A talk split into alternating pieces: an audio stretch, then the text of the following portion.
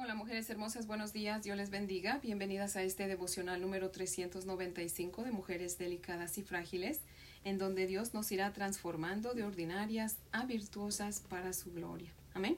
Mujeres hermosas, antes de orar les voy a leer los primeros tres versículos de Proverbios 31. Dice la palabra del Señor así. Palabras del rey Lemuel, la profecía con que le enseñó su madre. ¿Qué, hijo mío? ¿Y qué, hijo de mi vientre? ¿Y qué, hijo de mis deseos? No des a las mujeres tu fuerza ni tus caminos a lo que destruye a los reyes. Amén. Oremos. Amantísimo Señor, Dios y Padre maravilloso, Creador del cielo y de la tierra, en esta mañana, Señor, te damos las gracias por este nuevo día, Señor. Gracias, mi Dios amado, por reunirnos aquí, Señor, para escuchar tu palabra, Señor.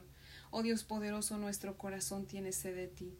Sácialo, Señor, con el agua de tu bendita palabra, Señor, y permite que esa misma agua nos lave de nuestras impurezas, Señor.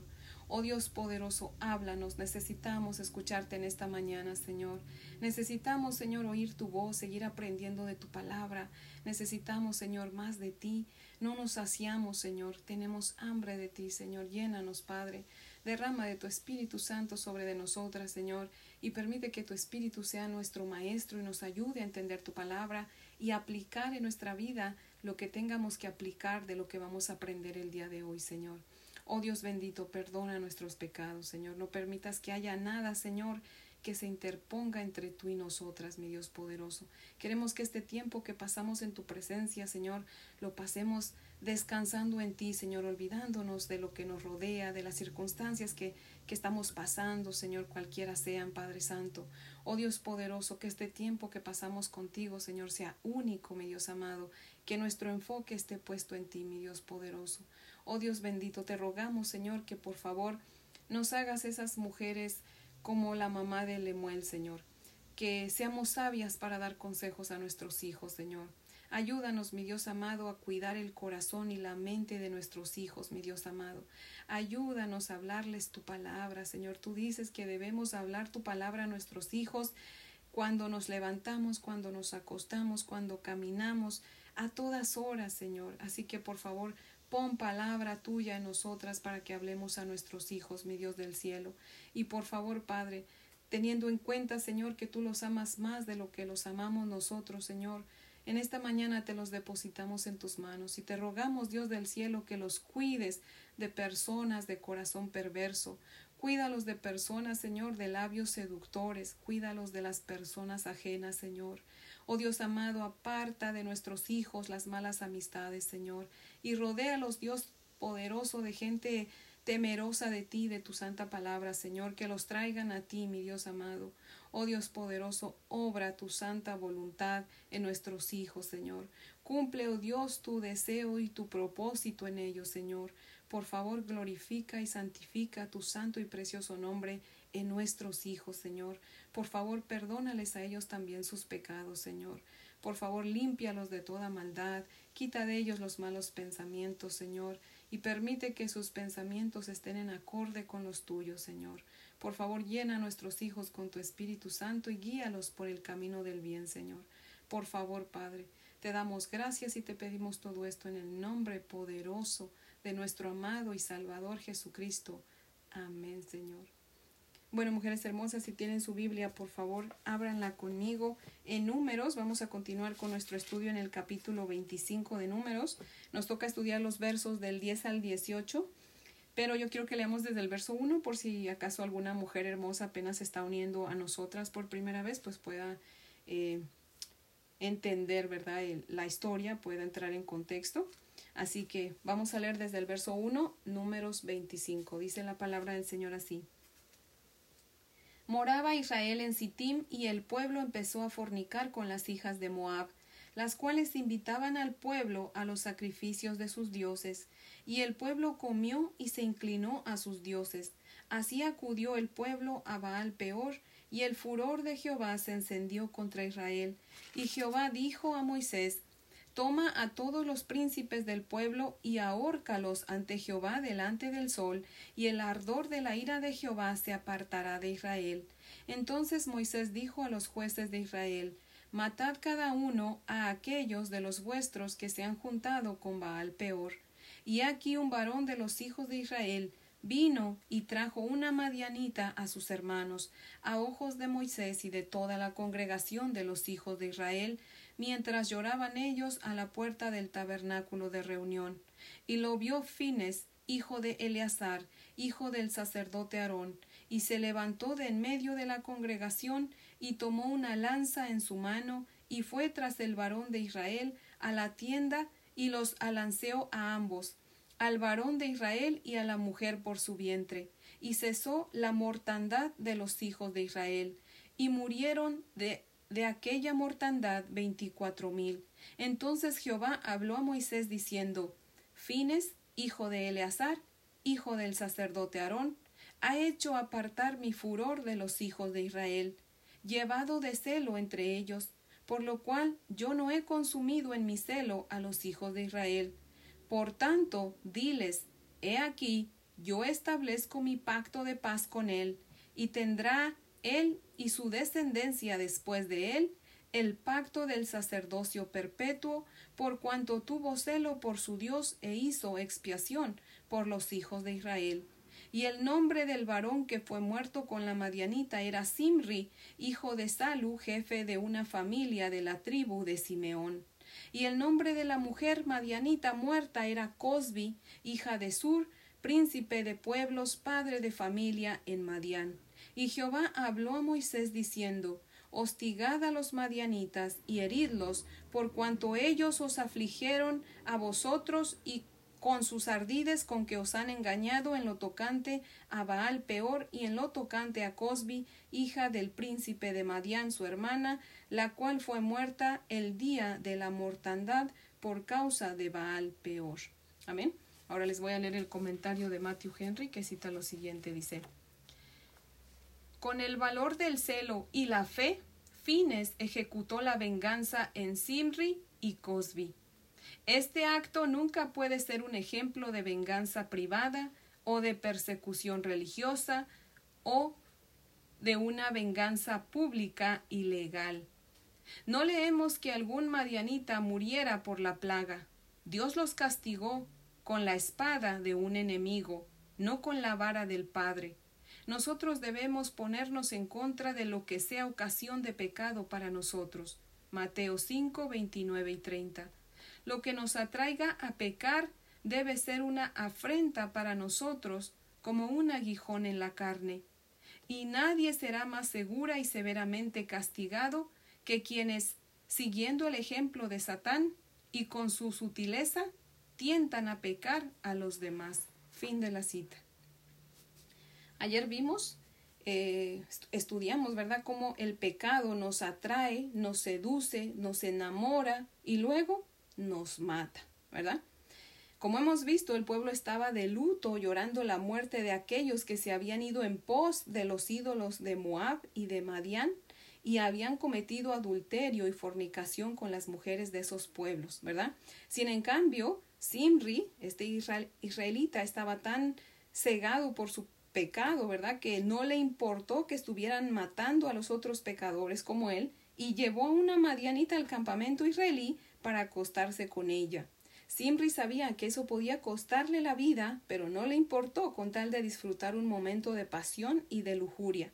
Pero dice el verso 7 que cuando Fines, el nieto del sacerdote Aarón, vio a Simri con la madianita pasar enfrente de ellos en señal de burla, se levantó, tomó su lanza y los siguió. Y cuando estaban en el acto sexual, pues los alanceó, dándoles muerte a los dos, ¿verdad? Dice mi madre, ella tiene un dicho que dice, Dios perdona la burla, pero no el escándalo. Yo creo que a lo que ella se refiere es que Dios perdona el pecado, pero no el show exaltando al pecado, ¿verdad? Una cosa es pecar y otra incitar a otros a que pequen enseñándoles que no tenemos miedo de pecar o que lo que estamos haciendo no es pecado, ¿verdad? Hoy día estamos igualitos que en el día de Simri, mujeres hermosas, porque hemos eh, vemos mucha gente, ¿verdad? Pecando y haciendo alarde del pecado, ¿verdad? Lo que antes para nosotros era pecado, lo que se hacía escondidas y, y con temor, Hoy lo vemos que la gente lo hace en público y sin temor alguno y peor aún hasta la ley los apoya, ¿verdad? Dios estableció la ley para poner orden, pero ahora la ley se ha dejado llevar por el diablo legalizando el pecado. Así estamos de, de, perversos hoy en día, mujeres hermosas. Ahora a lo santo, dice la palabra, eh, se le llama pecado, ¿verdad? Y al pecado se le llama bueno. Ah, o sea, dice el Señor en su santa palabra, a lo bueno le han llamado malo, y a lo malo bueno, y a lo dulce amargo, y a lo amargo dulce.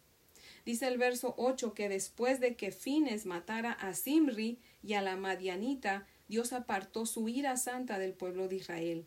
Dios se había calmado después de que vio que uno de sus hijos sintiera celo por él y por su palabra y se levantara en contra del pecado.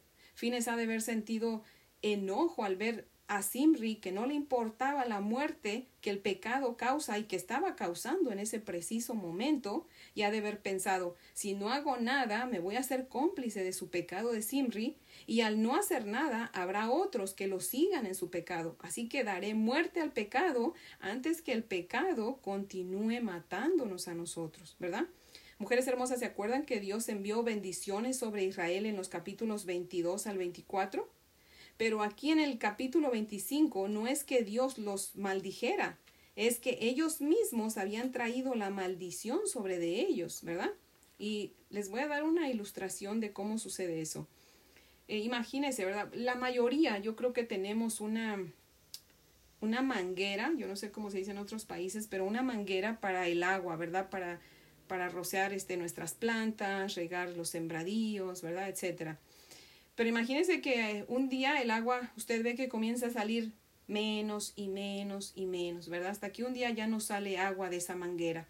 Y va usted a la oficina del agua y se queja, ¿verdad? Le dice, ¿saben qué? Yo estoy pagando mi bill del agua o mi recibo del agua por la misma cantidad, pero yo no estoy recibiendo agua, ya no sale nada de la manguera. Ellos checan en su computadora y dicen, señora, no, si le estamos mandando la misma cantidad de agua, usted debe checar su manguera. Tal vez su manguera está sucia o algo está pasando, está, está quebrada y el agua se está yendo por otro lado. No sabemos, pero vaya a su casa y cheque. Cuando usted llega a su casa, se da cuenta que su manguera usted siempre la ha dejado en el piso, ¿verdad? Cuando usted abre esa manguera, la empieza a checar, se da cuenta que está llena de tierra, de basura, de piedras, hasta gusanos hay ahí, ¿verdad?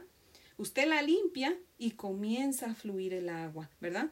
Bueno, pues Dios había estado bendiciendo a su pueblo y seguía haciéndolo. Era únicamente que el pueblo estaba poniendo suciedad dentro de la manguera de las bendiciones del Señor hasta que quedó completamente obstruida y al no llegar las bendiciones, pues comenzaron a sufrir el daño de sus propios pecados. Dios bendecía a su pueblo, aun cuando eran casos serios, ¿verdad? Ya lo hemos visto. ¿Por qué?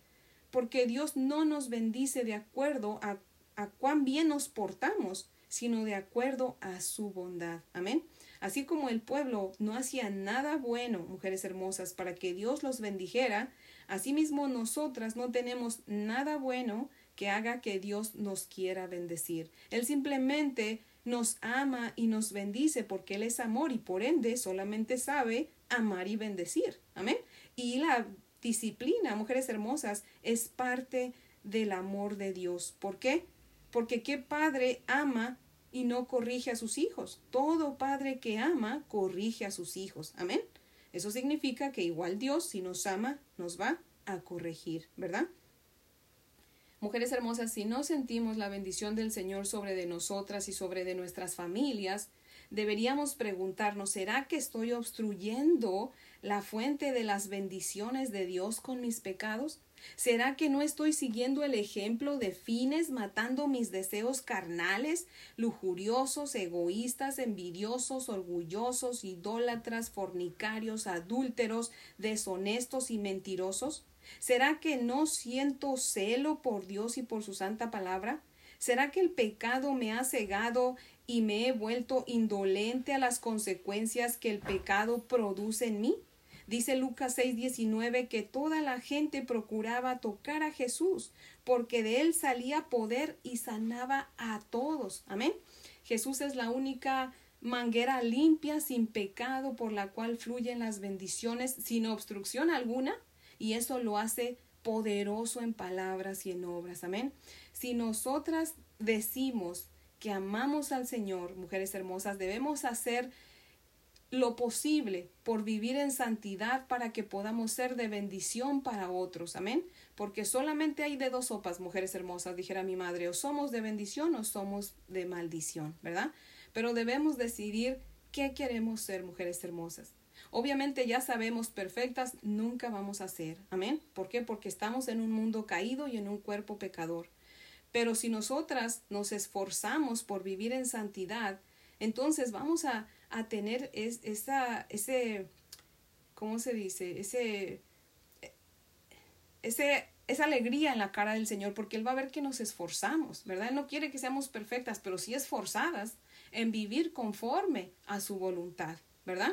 Y nosotras debemos esforzarnos, mujeres hermosas, por vivir en, en santidad, para poder también así tener el carácter moral, ¿verdad? Para hacer lo que hizo Fines, levantarnos en contra del pecado, mujeres hermosas. Desafortunadamente hay iglesias donde hay adulterio, fornicación, mucho orgullo, mucha idolatría, envidias, etcétera, y nadie dice nada. ¿Por qué? Porque no tienen el carácter moral para decir nada. O confunden el perdón con la tolerancia. Muchas veces la gente dice, no, pero es que no debemos juzgar, debemos dejar que la gente poco a poco vaya cambiando y pues así viven en el pecado. ¿Por qué? Porque nunca cambian, porque nadie les dice, ¿verdad? No les gusta hablar en las iglesias muchas veces del pecado. ¿Por qué?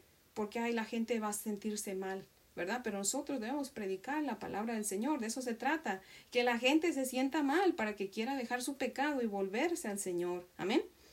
Como la misma palabra del Señor nos explica, una cosa es pecar sin querer y otra muy diferente, practicar el pecado por gusto o por rebeldía, ¿verdad?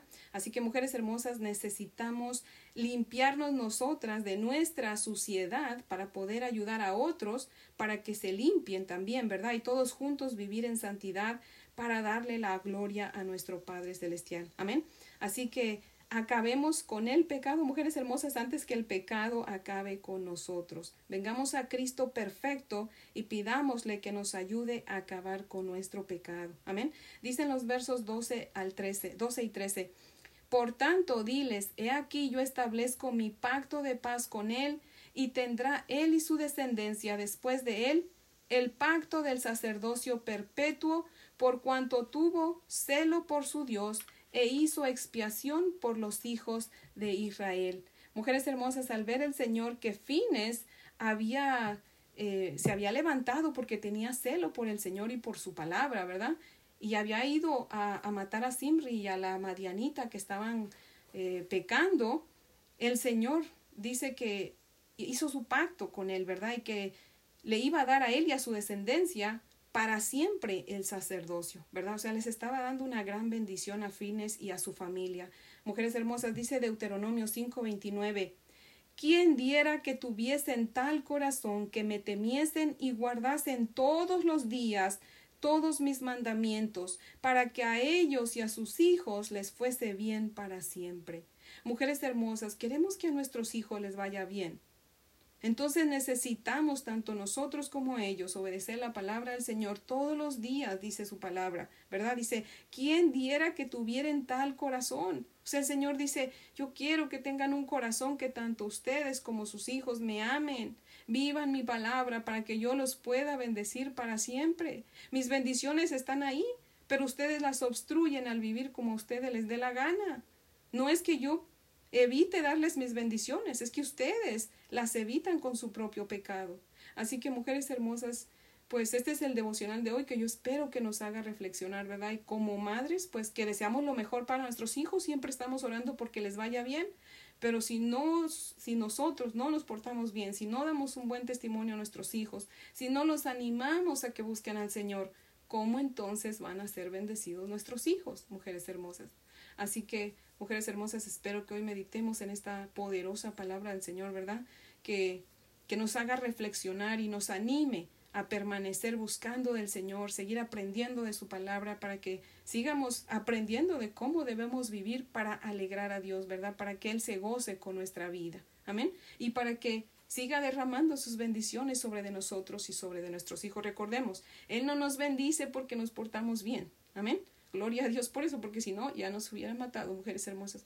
Pero nos bendice porque Él es amor. Amén. Y no sabe dar otra cosa que bendiciones pero nosotros somos los que impedimos que nos bendiga muchas veces, ¿verdad? Así que no impidamos más, mujeres hermosas, dejemos que el Señor nos siga bendiciendo y nosotras vamos a hacer nuestra parte, ¿verdad? De vivir conforme a su voluntad. Amén. Tengamos celo por el Señor y por su palabra, mujeres hermosas. Amén. Para que de esa manera también podamos tener ese carácter moral para decirles a otros lo que están haciendo no está correcto. Conforme a la palabra del Señor, eso está mal. ¿verdad? Y hacerlo con amor, porque el Señor dice que nos exhortemos con amor los unos a los otros. Amén.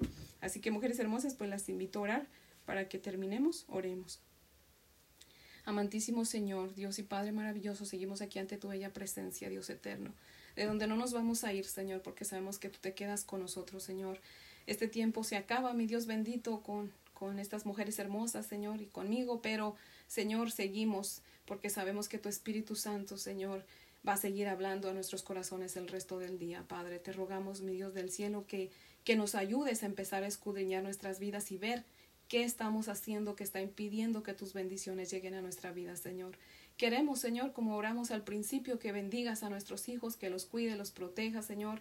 Pero, Señor, muchas veces nosotros impedimos esas bendiciones cuando no estamos dando un buen testimonio, Señor. Cuando estamos, Señor, teniendo pecado en nuestra vida, Padre, por favor, si, si hay algún pecado oculto en nuestra vida, Señor, revélanoslo para que te podamos pedir perdón, Señor, para que podamos, mi Dios amado, eh, limpiar esa fuente, Señor, de donde vienen tus bendiciones, para que no haya nada, Señor, que las obstruya, Padre Santo. Señor, quedamos en tus benditas manos, mi Dios poderoso.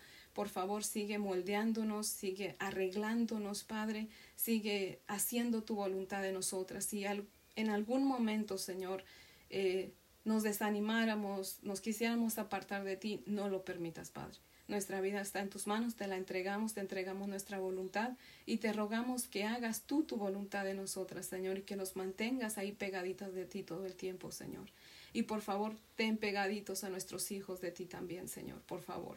Ayúdanos, mi Dios amado, a ser unas madres con propósito, Señor, para guiar a nuestros hijos en tu palabra, Señor, para que a su vez ellos, Señor, cuando tengan sus hijos, Guíen a sus hijos en tu palabra, Señor. Te adoramos, te alabamos y te bendecimos. En el nombre de Jesús, Señor.